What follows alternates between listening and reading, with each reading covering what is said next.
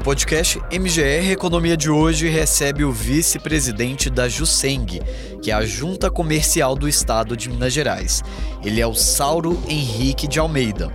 A instituição foi responsável por registrar 35 mil novas empresas no estado entre os meses de janeiro e maio deste ano. É um avanço de mais de 10% em comparação ao mesmo período do ano passado. A junta trabalha para o desenvolvimento econômico no estado, mas não só na formalização. O órgão realizou recentemente uma operação conjunta com a Receita Federal que culminou com o cancelamento de quase 700 registros de empresas de pessoas que forjavam leilões. Os detalhes você confere aqui comigo, na conversa a seguir. Eu sou Pablo Nascimento e este é mais um podcast da Record TV Minas. Olá, Saulo, seja muito bem-vindo. Obrigado, Pablo. Obrigado pelo convite. Estamos aqui para poder esclarecer da melhor maneira possível sobre a atividade da junta comercial para a população em geral. Coisa boa. A Juseng presta um papel bem muito importante para o desenvolvimento econômico do, do estado, da cidade. Vamos começar de uma forma bem simples, explicando para as pessoas que querem empreender e não sabem por onde começar, qual que é o trabalho que vocês prestam hoje? Vamos lá, a junta comercial ela faz o registro mercantil das empresas, ou seja, qualquer empresa que eu vou constituir, que eu vou é, ter o contrato social da abertura da empresa, ela tem que ser registrada na junta comercial, isso que a legislação determina. Então a junta, para isso, ela procurou e facilitou em muito a abertura de empresa. De que forma?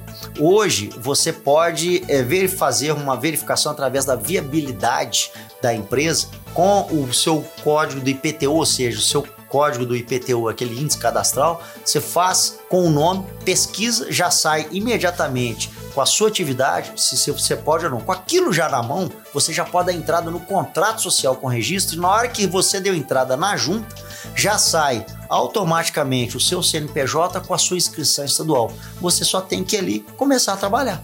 Tudo automático. Tudo automático. Digital. Tudo digital. Tudo digital. E, inclusive, tem certas atividades que o licenciamento você já faz dentro da junta comercial, que é através da rede sim. Então, no site da junta comercial tem todas as explicações necessárias, tudo para ser feito. Ou seja, eu quero começar uma atividade, eu quero empreender. O que, que eu verifico? Qual que é a minha atividade? Eu pego o IPTU de onde eu vou abrir e faço a pesquisa para saber se aquele local é permitido, se aquilo ali está permitido. Normalmente, só para deixar bem claro, com a lei da liberdade econômica, nós é, pegamos mais de 700 atividades que são dispensadas de alvará. Então, eu posso pegar meu IPTU, ali da entrada já consigo o registro do meu contrato, ou seja, eu faço a minha viabilidade, está autorizado, está autorizado o nome, que o nome seria a razão social da empresa. Eu faço o contrato, quem são meus sócios. Hoje eu também não preciso ter sócio, é chamada a, a empresa unipessoal, eu posso abrir só eu com a definir ali uma sociedade, ou seja, uma empresa limitada, e ali eu constituo fazendo, iniciando a atividade. Ou seja, em pouco tempo, em menos de um dia, você consegue constituir a empresa, ter seu CNPJ, iniciar suas atividades. Não como demorava antigamente. Então é bem rápido fácil, é basta ter vontade de empreender, procurar o local e começar a trabalhar. Esse processo de digitalização vem desde 2015, né? Exato. Você consegue precisar para mim qual era a média de tempo que era gasto nesse processo antigamente e agora? Se for, vai, um dia eu consegui resolver tudo. Antes, como era? Se eu fosse bem otimista antigamente, era 30 dias no mínimo.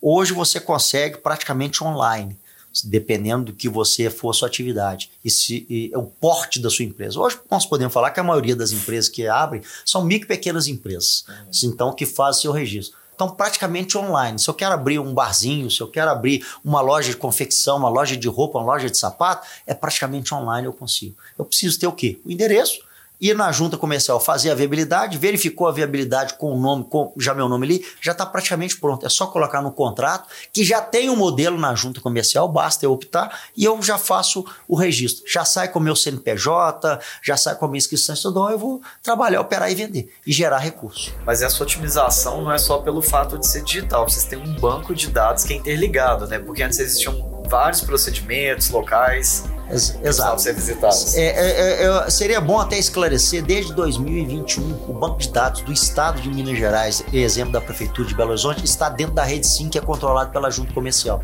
Então, hoje, tudo é praticamente online. Já bateu ali, ele já te dá a resposta quase que online, que aquela atividade pode ou não funcionar. Então, antigamente, o que, que acontecia? Eu ia dar entrada, ah, eu tô devendo imposto, tô devendo isso e não conseguia tirar minha inscrição estadual. Não. Hoje é obrigado a sair, você vai empreender. Se você tem débitos com o governo, você vai acertar lá depois, com a Receita, com o Estado, com o município. Mas você pode empreender e já abrir o seu negócio, já começar a funcionar. Então, hoje agilizou bastante isso. A junta comercial, nós temos procurado cada vez mais evoluir e diminuir mais esse tempo.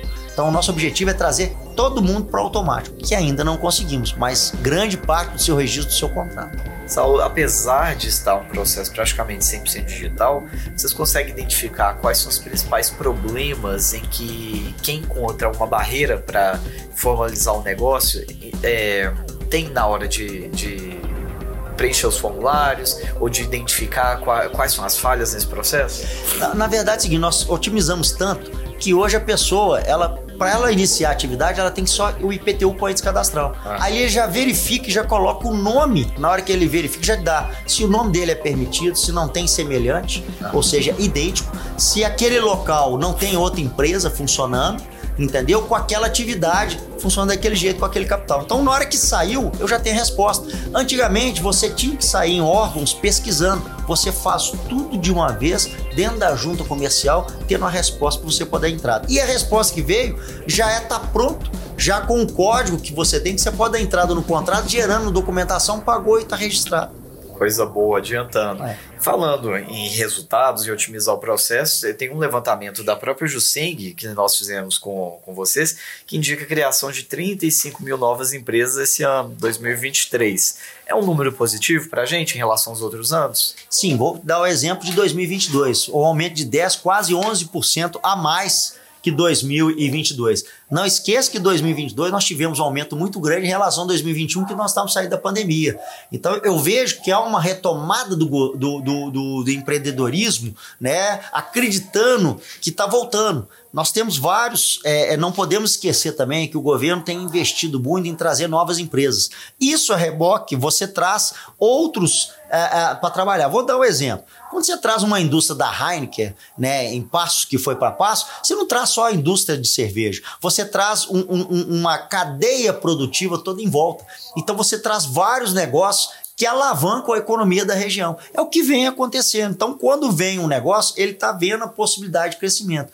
Vejo com bons olhos, na hora que o governo de Minas ele pediu que nós agilizássemos da melhor maneira, com segurança jurídica, para a constituição da empresa. É o que nós temos tentado. Então, quanto menor tempo você tiver numa abertura de empresa, mais rápido ele começa a gerar emprego, mais rápido ele começa a produzir e até no pagamento de impostos. Então, isso é importante, é uma visão diferente para a questão da, da produção, do empreendedorismo dentro do Estado de Minas Gerais. Mais um incentivador. Né? Mais incentivador. Vamos ser claro que quem paga e quem gera riqueza é o setor privado, não é o setor público. O setor público tem que dar as condições. É o que nós estamos procurando fazer na junta comercial. Facilitar o empreendedorismo da melhor maneira, das melhores condições. Você consegue traçar hoje um perfil desses novos empreendimentos do Estado? Pensa, pensando a, a, se é possível traçar um perfil da, da maior parte deles, segmento, porte dessas empresas? É, é, eu, eu teria que verificar com mais detalhe, eu, eu não teria essa informação aqui. Entendi. Mas é, vou te dar um, um exemplo. As cinco maiores cidades em abertura que estão no nosso ranking são as mesmas que já vinham desde 2022, que segue Belo Horizonte, Uberlândia, é, é, Montes Claros, aqui ó, na sequência, Belo Horizonte, Uberlândia, Contagem, Juiz de Fora, Montes Claros e Uberaba. São as cinco que permanecem, que foram as cinco maiores nessa ordem em 2022 e 2023.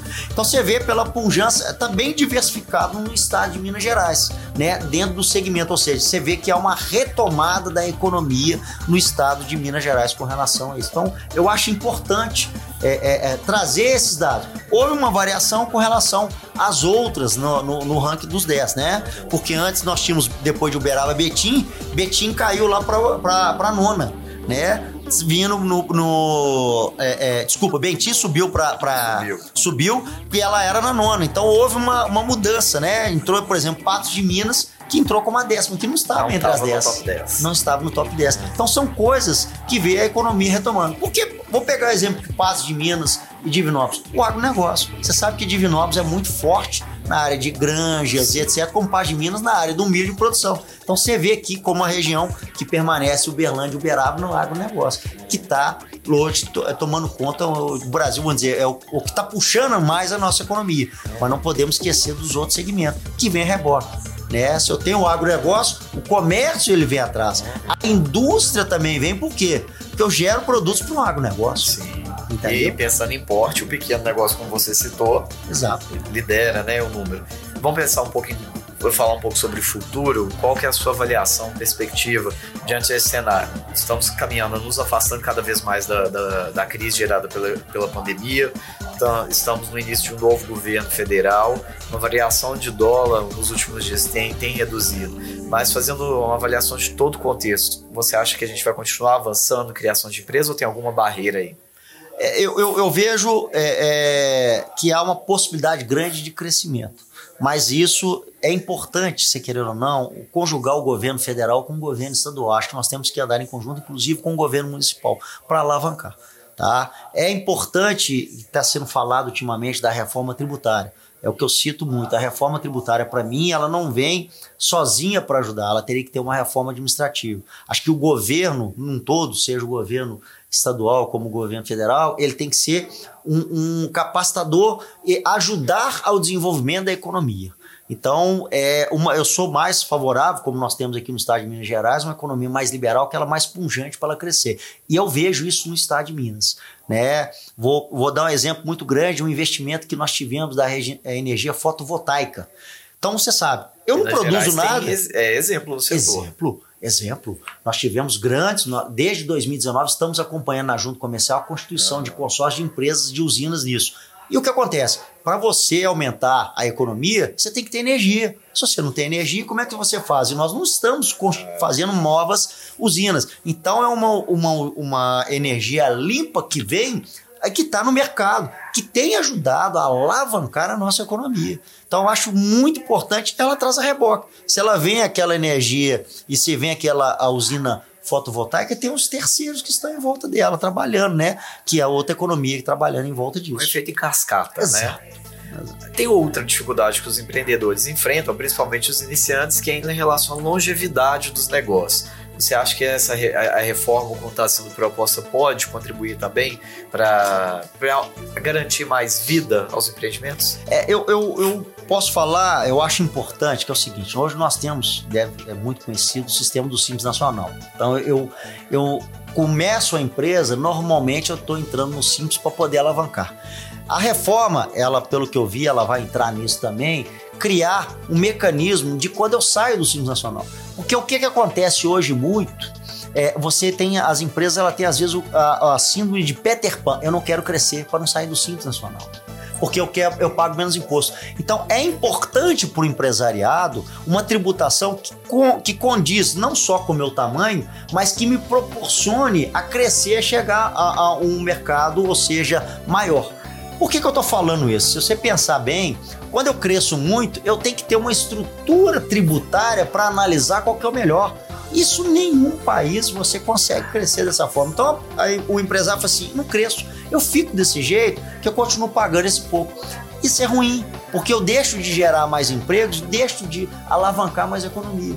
Então é, acho importante que venha uma reforma tributária nesse sentido, vendo principalmente esse micro pequeno empresário. Essa transição, não que é acabar com o Simples Nacional, que já foi colocado que o Simples vai permanecer, mas uma transição disso trazendo um reajuste até da tabela. Pra, para que eu possa ter tranquilidade de crescer e procurar expandir mais os meus negócios. Então eu, acho que, que isso vem a, a, a reboque numa reforma trazendo uma possibilidade melhor. Agora, a reforma ela tem que analisar não só esse ponto, tem que analisar também caso né, eu saia para como que eu vou, como é que eu vou crescer. Entendeu? Entendi. Saulo, quero trazer agora para nossa conversa um outro ponto que vai um pouquinho, de, vai desviar um pouco do, do, empreendedorismo, mas que a Juseng tem atuado, que é em relação à fiscalização. Inclusive, vocês têm uma atuação, no, tiveram recentemente uma atuação grande com leilão, leilões fraudulentos, é isso? Sim. O Pablo, é, eu, obrigado pela oportunidade de falar isso. A, a, primeiro é o seguinte, vou explicar. O leiloeiro, ele tem que se cadastrar, ele tem que ter a matrícula dele é, é, na junta comercial, em todas as juntas. Então, primeiro ponto. Segundo, todo leiloeiro é pessoa física, não existe empresa que faz leiloaria. É, existe empresa que ajuda.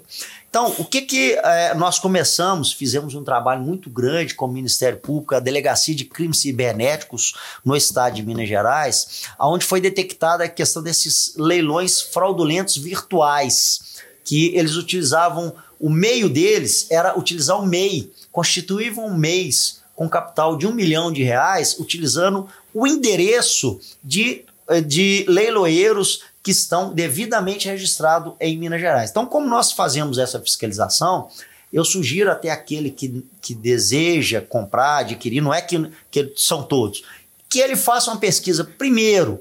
Primeiro, se o leiloeiro existe com a matrícula exata, com o endereço, com os dados, na junta comercial.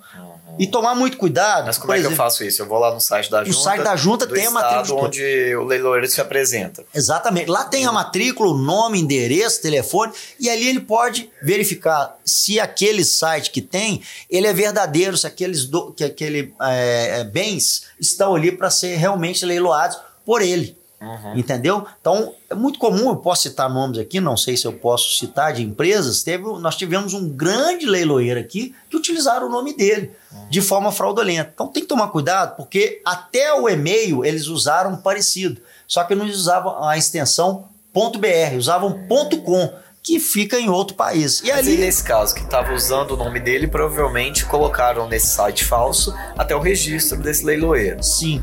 Como é que eu consumidor faz para poder tentar te cercar? Existe alguma dica? Sim, ele vai na junta, uhum. lá tem o telefone, o e-mail correto que ele pode verificar com o site correto, porque eles chegaram até clonar sites. Então eu vou e verifico entro em contato com o leiloeiro se aquele leilão realmente existe. Aí ele pode ter certeza se ele vai participar ou não. Porque não entre, vê, ah, eu vejo um preço muito barato, entre e já faço. Outra dica importante: não existe pagamento a leiloeiro pessoa jurídica. Normalmente esses fraudulentos, no que ele manda, ele já manda uma conta numa pessoa jurídica com CNPJ. Não existe. É sempre, é pessoa, sempre física. pessoa física. Olha, é sempre pessoa física. E é um detalhezinho que pega. Então, eu, na hora que eu for verificar, eu já verifico, entro. Se passarem para mim, você já pode pular fora porque isso aí é fraude. Inclusive, o que, que eles fazem? Eles pegam, abrem bancos em fintechs ali e manda você fazer o depósito na pessoa jurídica em fintechs. Na hora que você fez o depósito, acabou. Você não vê o dinheiro nunca mais. Caiu no golpe. Já caiu no golpe. E hoje, conversando com a delegacia de crimes cibernéticos, se pega um, ele já tem uma garrafa ou duas de coca cheia de chip e vai fazendo outro e vai construindo. Então nós temos que alertar, nós já fizemos isso, alertando, é, é trazendo, divulgando essa preocupação que nós temos. Que é muito tem difícil. Tem dimensão de, de quantos criminosos foram é, mobiliza, é, vocês conseguiram barrar a partir da operação? Foram mais de 700 MEIs cancelados, CNPJs cancelados em Minas Gerais. Estou falando em Minas. E o leiloeiro virtual pode fazer de outro estado. De Minas Gerais foram mais de 700 que nós bloqueamos. Foram 770 e poucos MEIs. E isso é um trabalho constante que nós estamos fazendo junto até com a Receita Federal e mandando o, o, aqueles que nós achamos fraudulentos para que eles cancelem. Porque o, o, a junta, ela recebe o banco de dados do MEI, mas ela não controla, isso é no portal do empreendedor. Então nós vemos o CNPJ, aquele que nós detectamos com esses dados, passamos a informação para a Receita, que ali ela faz a triagem, faz o cancelamento. Porque o principal é cancelar o CNPJ. Cancelou, não tem conta bancária. Não tem conta bancária, não tem como receber. E aí você Bloqueia. consegue bloquear aquela fraude ali. Mas os, os bandidos constantemente fazem isso. É, é, é importante sempre alertar a população, faça pesquisa na junta. Vá na junta comercial, entra no site, você vai ver a matrícula, você vai ver o telefone e ligue para o leiloeiro ali ou o e-mail dele para você ter certeza. Que fique o alerta então, porque não param de surgir novos golpes, né? Todos Ex os dias. Saulo, obrigado pela participação, disponibilidade conosco aqui hoje. Nada, estamos à disposição, se precisar, pode nos chamar, pode nos contactar com a junta que estamos lá para poder servir a população da melhor maneira possível. Pode deixar. Obrigado também a você que nos acompanhou até aqui. Gostou dessa história? Compartilhe com os amigos e familiares nas redes sociais. O MGR Economia repercute semanalmente as principais tendências do mercado. Na TV, o quadro vai ao ar às terças-feiras, dentro do MG Record. É às 5 para as 7 da noite. E eu, é claro, te espero na próxima semana. Até lá! Este podcast teve roteiro de Pablo Nascimento. Produção: Giovanna Maldini e Ezequiel Fagundes. Edição de áudio: Diego Fialho. Chefia de redação: Adriana Vigiano e Flávia Martins e Miguel. Direção de jornalismo: Marco Nascimento.